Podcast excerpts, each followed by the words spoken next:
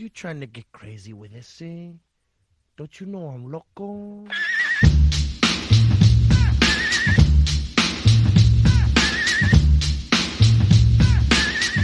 Olá, bem-vindo a mais um Locadora do Trash. Eu sou o João.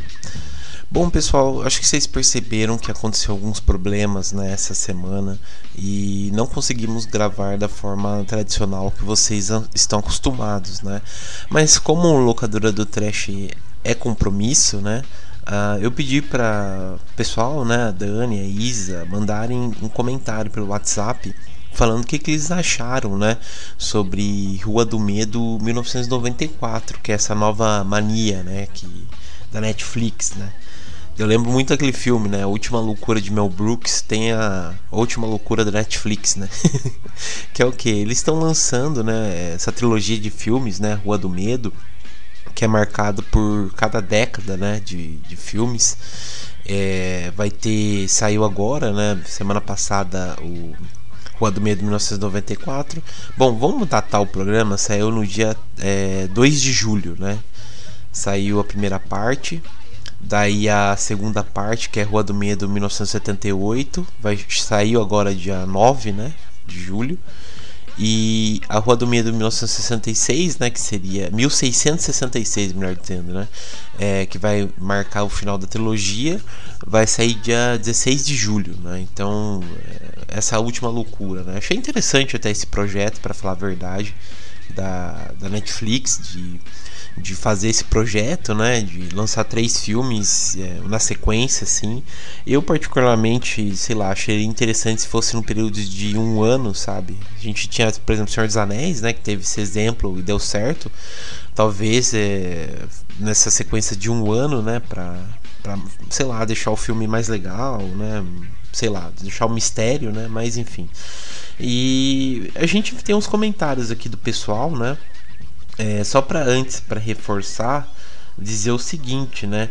Que não se acostume que isso só foi uma coisa realmente que não deu tempo de fazer. Essa semana foi corrida para todo mundo, não deu tempo de a gente gravar do formato tradicional.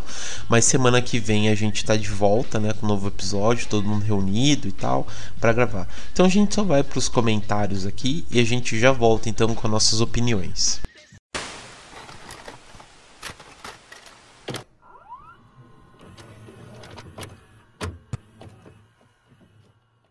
Bom, estamos na parte aqui dos recados locadora do Trash. Dessa vez eu tô sozinho. Vou passar alguns recados que vocês já conhecem, mas é sempre bom relembrar, né? O seguinte, as nossas redes sociais. A gente está tanto no Facebook quanto no Instagram, no Twitter, através do arroba que é o Terrormania666, né? Então lá vocês acompanham todas as novidades que a gente posta, né? Informações, podcasts, resenhas. Tá tudo através de lá, né? E o seguinte, você que curte o locadora do Trash, vocês podem ouvir a gente tanto no Spotify, iTunes, Deezer, Google Podcast, é, até o Castbox, né, que é uma rede grande de podcasts, vocês podem acompanhar a gente por lá. Também, pessoal, fala para vocês entrarem na nossa loja, né? Comprar as camisetas do Terror Mania. Vocês encontram todas as informações através do post, né? Que a gente coloca aqui no site. É, também lembrando o seguinte: você que gosta do, da trilha sonora que a gente coloca, né? É, de fundo no podcast e tal, eu disponibilizei através do Spotify as trilhas sonoras que a gente grava, né? Então vocês entram lá, ouçam, ouvem as trilhas, né? Que a gente coloca de cada episódio e curte lá também. E sem falar, pessoal, que é o seguinte: a gente já vem reforçando um tempo, né, que a gente agora tá com Filmon, né? O Terror Mania tem um filmou próprio que a gente sempre também adiciona os filmes que a gente comenta em cada gravação, né? Então lá vocês entram no filmou que também tem o, o, a lista, né, que a gente faz do episódio e tal, coloca os filmes. Então vocês clicam através também do post desse episódio no site do Terror Mania e lá vocês acompanham os filmes que a gente fala né, em cada episódio. Lembrando para vocês entrarem no nosso site que é o www.terrormania.com.br, que é o novo site do Terror Mania. Lá vocês vão acompanhar os outros podcasts que a gente já gravou, as resenhas que a gente está adicionando aos poucos, é, informações também que a gente sempre coloca e tal. Então vocês acompanham através do nosso site, né? E também você que quer entrar em contato com a gente, né, para divulgar alguma informação informação de algum conteúdo que você faz relacionado ao terror, é, pedir para ajudar a página, site por aí, é, manda e-mail pra gente que é o contato@terrormania.com.br, né? Por quê? Eu sempre tô reforçando que fica um, um, pouco mais profissional e também fica mais fácil a gente conversar com vocês, né? Querem fazer um contato e tal.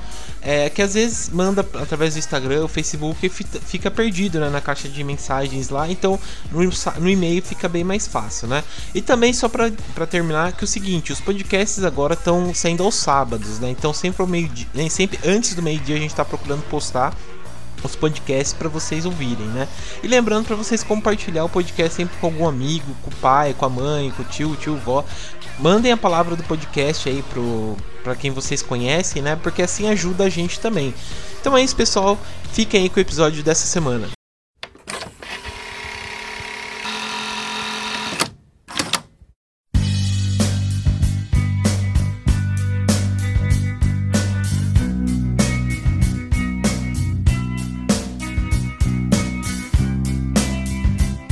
Bom, pessoal, voltamos então dos comentários. É, o que o programa a gente vai começar assim, né? Eu vou falar algumas curiosidades, na verdade, do do que tem a série, né? Tipo, ele foi baseado num num livro do R.L. Stein, né? Que é o criador do do Goosebumps, uma série, sei lá, quem é criança dos anos cria, né, dos anos 90, 80, acho que assistia, passava na TV, né? Ele que criou uma série de, de, de, livros, né, do Goosebumps, saiu até um filme com o Jack Black em 2000, acho que 2014, 2015, que, que eu acho legalzinho. E ele fez essa série de filmes, né? Que é até interessante que a história. Ele, ele ia vender essa história, né? Para para Disney Plus, né? Na verdade para Fox, ele vendeu essa, essa série para Fox, né? Só que daí a Fox foi comprada pela Disney e tinha esse projeto, só que a Disney achou muito pesado para colocar no catálogo deles, né? E, e recusou o projeto, né? É, daí ele recorreu, né? Os produtores, né? Recorreram para Netflix que abraçou a ideia e lançou, né, é, isso, né, que é até um, algo inédito, né, para plataforma, se a gente for pensar, né, deles lançarem essa trilogia e tal, de semana em semana. E ele é ambientado, ele começa em 94, né, o filme, como a Dani vai falar aqui, né, vai lançar a sinopse. Não se preocupem porque vocês vão ter a garota da sinopse para comentar.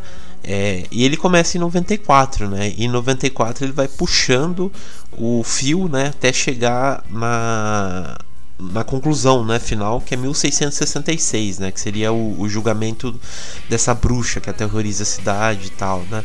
É, na verdade, eu não entendi porque começou em 94, né, sei lá, não teria muito sentido, poderia ser atualmente, né, porque vários momentos nem parece que é 94, né, acho que eles querem reforçar muito por conta da, da música, né, que fala, ah, a gente tá em 94, então vamos tocar um Radiohead aí, né, então até até interessante porque eu fui pesquisar a, as trilhas sonoras, né? Em todo momento, como acho que foi a Dani e a Isa comentou aqui, toca alguma música dos anos 90, né?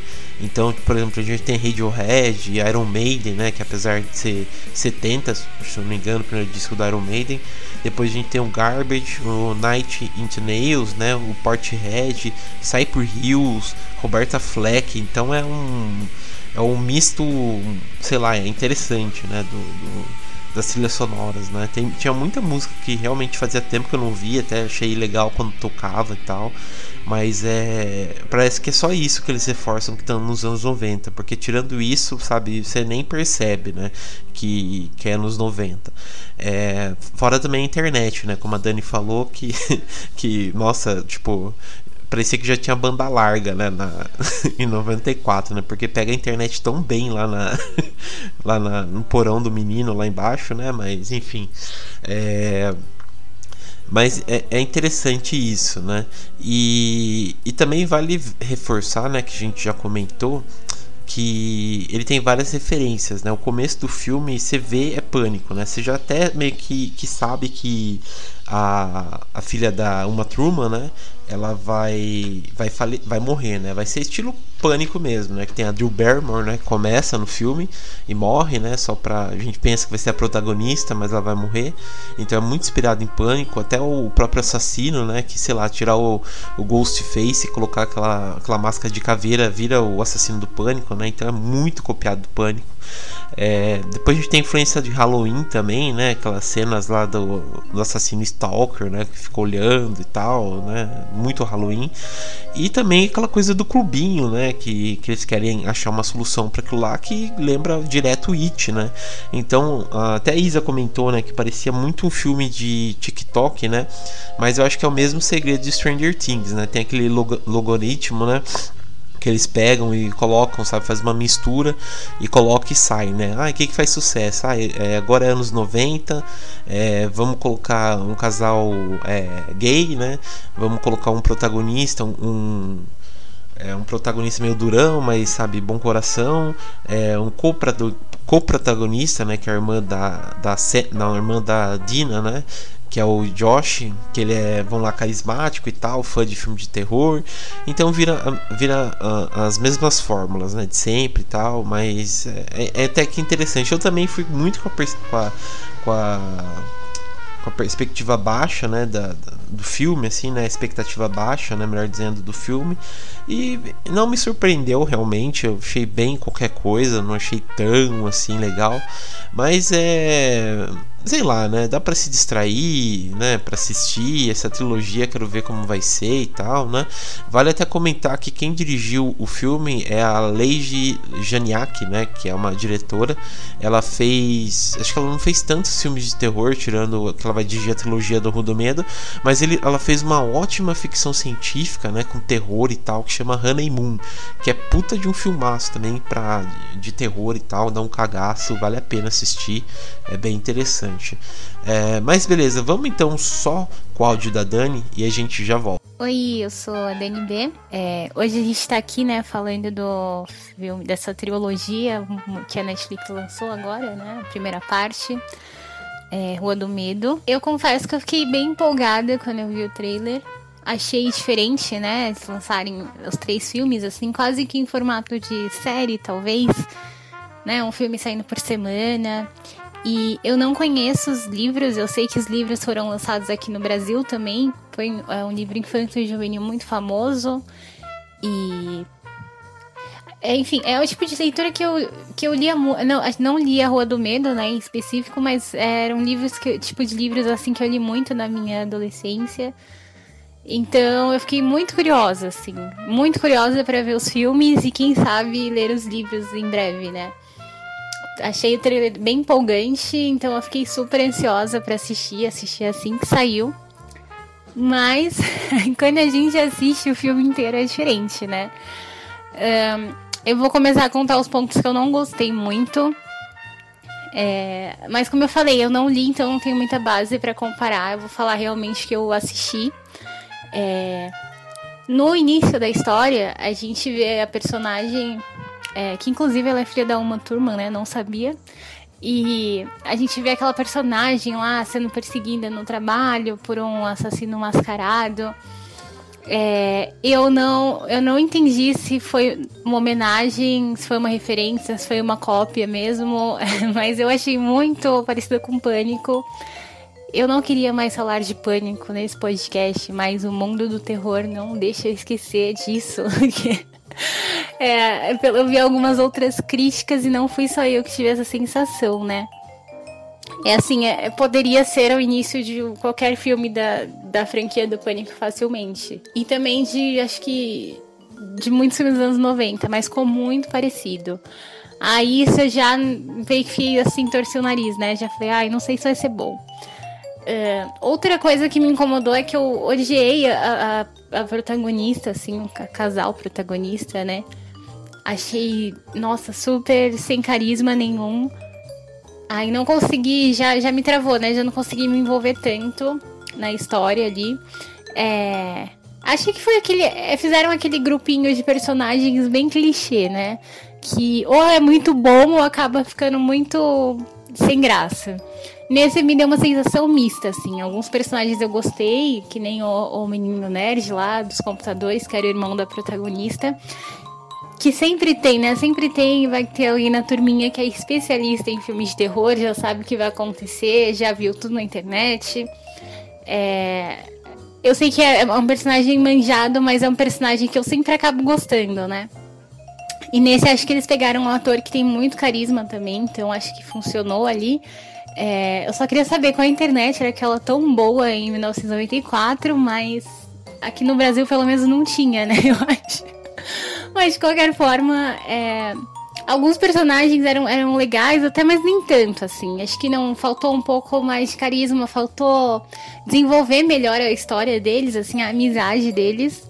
É, achei que ficou muito fraco. Achei que o começo foi muito corrido, assim. Acho que eles focaram em muitas, muitos acontecimentos e pouco desenvolvimento. É, deixou a história bem rasa ali no início. É, me incomodou também o fato de colocarem músicas é, a cada 30 segundos tinha uma música dos anos 90 tocando haja dinheiro, né, para direitos autorais, mas de qualquer forma é, ficou demais, assim, parecia que eles queriam lembrar o tempo todo que era 1994. E aí, às vezes vinha uma música do nada, sem contexto nenhum, assim. É, acho que eles não souberam usar a trilha sonora como parte da história. Ficou meio avulso, ficou meio incômodo, tipo, não, não fez muito sentido. É, mas, enfim, de qualquer forma, vamos aos pontos positivos. É, acho que depois.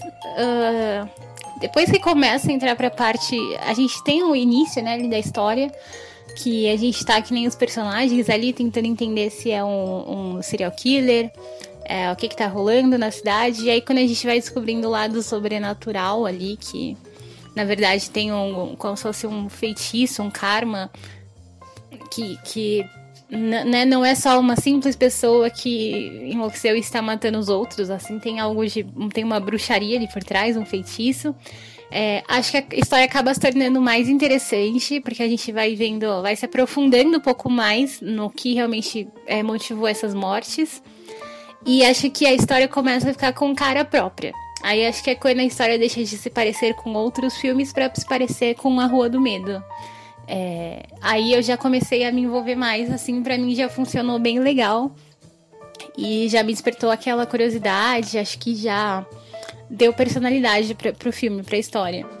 É, achei que as cenas de morte foram muito boas, assim. É, eu achei que iam ser mais leves, então eu gostei bastante. Acho que pra um filme Netflix foi bem. Eles tiveram um pouquinho de glória, ele ficou bom. É, achei ótimo, achei que teve o suspense, teve a morte, assim, teve aquela. Aquele terror gráfico, né? Aquele terror visual ficou muito bom, gostei demais. É, e acho que foi só isso. Não, na verdade, é, tem um, um climinha divertido, né? Ali, acho que quando eles estão juntos, tentando sobreviver, quando eles vão já para aquela parte que eles saem do hospital, vão pro mercado, que eles estão mais unidos, é, eu acho que dá aquele ar, assim, de aventura adolescente, é, de amizade, de. É, tipo. Não sei, começa a funcionar, sabe? Começa a fluir o negócio. Só não achei legal, né? Aqui vai o spoiler. Uh, a menina ter escolhido a namorada e ter literalmente matado os amigos, né? Acho que não foi. Eu já não tava gostando dela, isso já não ajudou muito. Ela não fez muita questão. Tipo, eles, os amigos deles morreram e eles ficaram agindo como se não tivesse acontecido nada. Acho que faltou mais emoção ali, né? Mais draminha, ficou faltando. É, mas assim, ficou um filme meio a meio para mim. É, acho que foi metade do filme achei morno, achei raso, sem graça, e do meio pro final ficou bom. E no final deu aquele, aquele gancho, realmente me deu muita curiosidade. É, eu não, não sei se dá para criar teorias já, acho que meu QI já não tá mais tão avançado. É, mas eu tô muito curiosa para saber dessa outra personagem que conseguiu sobreviver, o que, que ela fez para sobreviver, é, quais as consequências disso na vida dela, como ela tem vivido com esse, com esse feitiço sobre ela, né? E pelo que parece, a segunda parte ela vai se passar nos anos 80, né? E pelo que parece, ela vai ser bem mais interessante, assim. É, o trailer eu já achei bem melhor, tô bem curiosa para ver. E, mas de qualquer forma, assim, eu recomendo. Acho que é um terror que tá, tá meio em falta hoje em dia, assim, que é aquele terror mais teen, mais descompromissado, não tem aquela coisa de conceito, aquela coisa tão pesada assim. Eu acho que é um bom terror para você se divertir, passar um tempo. É, tem todos os elementos ali que a gente gosta de ver num filme. É, então acho que vale a pena assistir os três. É, e acredito que até no final acho que vem uma história que, que vale a pena, assim. Acho que vai ter um, um fecho interessante. Eu acho, estou apostando nisso. Vamos acompanhar as cenas dos próximos capítulos. É, mas por enquanto minha opinião é essa. Acho que ficou 5 barra 10 pro filme. Bom, pessoal, essa é a áudio da Dani, né? Que ela achou do filme, as impressões dela. Achei interessante o que ela falou, realmente. É, faz muito sentido esse, esses pontos, né? Tipo, é, dos protagonistas, né? Eu realmente eu, eu, não achei assim tão legal os protagonistas como ela comentou mesmo, né? É, sabe? Podia ter mais empatia. Os amigos dela, quando morreram, realmente, sabe? Ah, morreu, legal, vamos pro próximo aí, sabe? Então, para mim, parecia que foi qualquer coisa, sabe? Mas quero ver como vai se desenrolar, na verdade. Fiquei curioso, né? Ah, vale a pena dizer também, pessoal, que uh, o podcast vai virar uma vamos dizer, um projeto inédito também, né? Se a Netflix está lançando um projeto inédito, a gente também vai lançar, né? Que a gente vai fazer em forma de pocket, né? Pocket podcasts. É, durante, como vai ser uma trilogia, durante a semana vocês vão ter dois episódios do Locadora do Trash, né? O tradicional, com tema é, voltado ao terror e tal, né? O trash. E depois um podcast extra, pocket, só comentando rapidinho o que, que foi o filme, né, do, da trilogia do medo até a gente encerrar dia 16 de julho, né, com o último filme. Beleza? Então é isso aí. Então se vocês virem dois é, no feed, né, dois podcasts locadora do Trash, eu acho que um vai sair na sexta, né? O próximo vai ser agora na sexta que vem. Então fica aí, agradeça que vai ter dois podcasts locador do Trash, tá? Mas é uma coisa que, que só vai ser para isso, né? Não, vai, não vão cobrar para ter dois aí, que é meio complicado, tá? Mas beleza, vamos pro áudio da Isa. E aí, gente, aqui quem fala é a Isa e eu vou falar um pouquinho sobre o que eu achei do Rua do Medo 1994, que é o primeiro da trilogia. É, e antes de qualquer coisa, tem um monte de cachorro latindo no fundo que provavelmente vocês estão ouvindo, mas acontece. É, em primeiro lugar, eu fui com as expectativas bem baixas quando eu fui assistir esse filme, sabe? Eu pensei que fosse ser basicamente um bingo do que teria que ter um filme para agradar adolescente TikToker. É uma estética bonita, aquela coisa meio nostálgica, sabe? E uma historinha de amor e esse tipo de coisa para viralizar no TikTok e alcançar esse público. E de fato é um filme voltado, né, para um público mais jovem, para adolescentes, mas foi melhor do que eu pensei eu fui com as expectativas baixas e eu me surpreendi positivamente com o resultado desse filme. Só que algumas coisinhas assim eu achei excesso na questão da ambientação dos anos 90. É porque assim, como o título do filme já fala, né, ele passa em 1994 e eles tentam afirmar isso durante o filme em todo custo, que aquele filme passa na década de 90. Só que eles tentam tentam com muita força, sabe, mostrar que é um filme noventista, principalmente no início, é, depois da cena inicial e tal, que eles apresentam muita música dos anos 90, do cenário alternativo, e eles colocam demais e acaba quebrando um pouco o clima do filme. Tem uma sequência onde aparecem uns personagens que vão ser protagonistas na história que passam várias e várias músicas desse período. É como se estivesse tentando reafirmar todo o tempo. Olha, a gente tá nos anos 90, tá? É, e não parece ser tanto para a construção do personagem, sobre o que ele tá sentindo e tal. Parece que é mais para poder mostrar a música mesmo. Pra, eu não sei, para gerar alguma identificação do público, o pessoal ficar, nossa, eu conheço essa música e se sentir super especial por conhecer a música. Eu tô falando assim, mas é porque eu sou chata. Ficou legal, sabe? É porque eu sou chata mesmo. E também toca Pixies no filme, eu sou muito suspeito para falar de Pixies porque eu gosto demais. Aliás, a trilha sonora dele toda é um negócio muito bom, porque toca Radiohead, toca Nine Inch Nails, é, Iron Maiden, até mesmo Pixies que eu já citei, enfim, a trilha é muito boa. Só que eu acho que eles pesaram um pouquinho a mão, sabe? Ficou um negócio muito frequente, assim, pra tentar mostrar to todo o tempo que eles estavam nos anos 90. O anos 90 é muito legal. Mas enfim, é necessário, né? Por causa da ambientação do filme, mas é porque eu acho que realmente pesou um pouquinho a mão. Me lembrou até um, uma sketch do Hermes e Renato, que era uma compilação que eles vendiam, que era o Mexidão Fedorento. Foi mais ou menos o que eu senti. Parece que eles pegaram o máximo de referência alternativa dos anos 90, assim, música e jogaram, sabe? Mas eu tô reclamando porque eu sou chata. E a cena inicial mesmo de todos, de todas, que é inclusive com a, a filha da Uma Thurman, a Maya Hawke, que é muito bonita. Que inclusive você acha que ela pode se ter alguma relevância, tipo ser uma protagonista no filme, mas não, a cena dela termina rápido. Não é nem spoiler não, porque é a primeira cena do filme, que é uma cena do assassinato que a gente vê. E a cena toda é muito bonita. É, a iluminação dela é muito bonita. É, num shopping que tá fechado, só que tá uma iluminação meio azul, uma coisa meio neon. E é bem agradável, sabe, de assistir. E outra coisa também nessa cena inicial que eu gostei bastante é as referências que eles pegam de filme slasher. E algumas são mais previsíveis, outras outras partes dessa cena não são tão previsíveis assim. E eu achei massa essa mistura, sabe? De uma coisa mais tradicional do horror e uns sustos que não são tão comuns assim. Eu gostei bastante dessa cena inicial. Só que, pra mim, ao longo do filme foi caindo um pouquinho essa atenção que a gente teve no início. Porque é quando a gente conhece realmente os protagonistas e a história mesmo que a gente vai assistir. É, sobre a protagonista, eu achei ela um pouco chata. Porque no início, né? Depois tem a evolução do personagem e tal. Mas até a metade do filme, até quase o final do filme, ela é meio chatinha. Porque tem que ser tudo do jeito dela. É, ela não aceita direito o término da ex-namorada dela, ela não trata bem o irmão dela, enfim uma, uma personagem que, que a gente tem uma empatia e tal, só que ela acaba sendo tão chata com todo mundo que quebra um pouquinho essa empatia que a gente podia sentir por ela. Mas ao longo do filme vai melhorando, sabe? Todos os personagens, na verdade, vão evoluindo ao longo do filme. Essa questão de referenciar os anos 90, eu acredito que tinha como ter sido um pouquinho mais sutil, mas enfim, tá lá. E sobre a história em si, eu gostei bastante dessa mistura de slasher com a questão sobrenatural.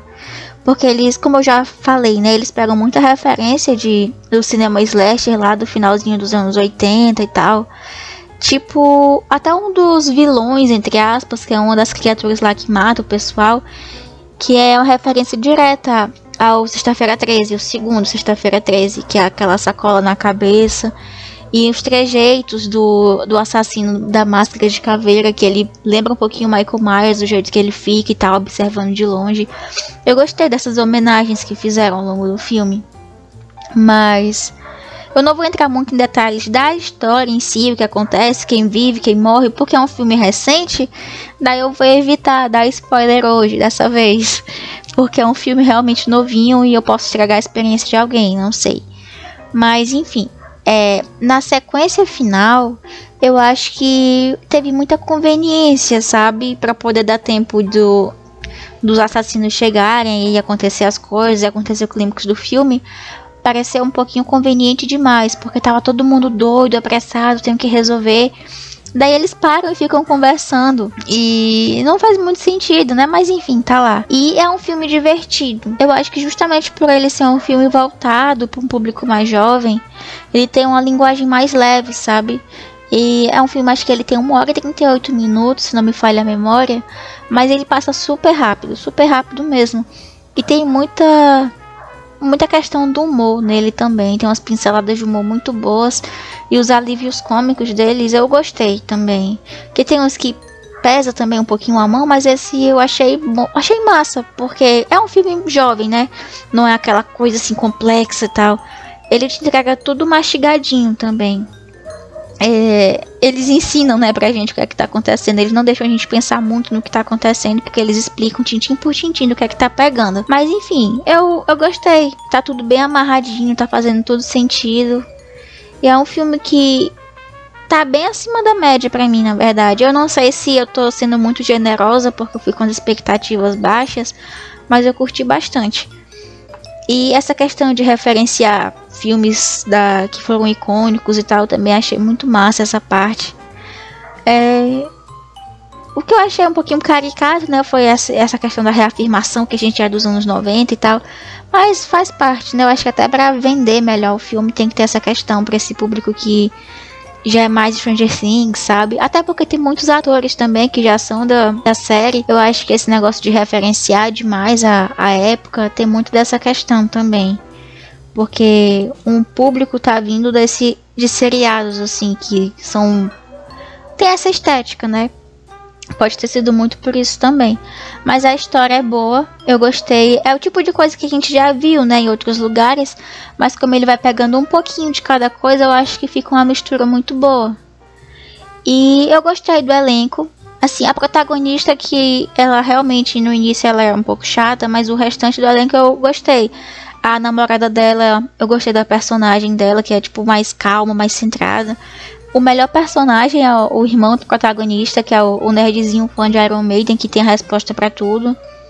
E tem os dois amigos lá também que são participam bem da história. Eu, eram os meus personagens dos meus preferidos também, né? Mas eles não tiveram tanto espaço assim no filme. Eu também não vou entrar em muitos detalhes.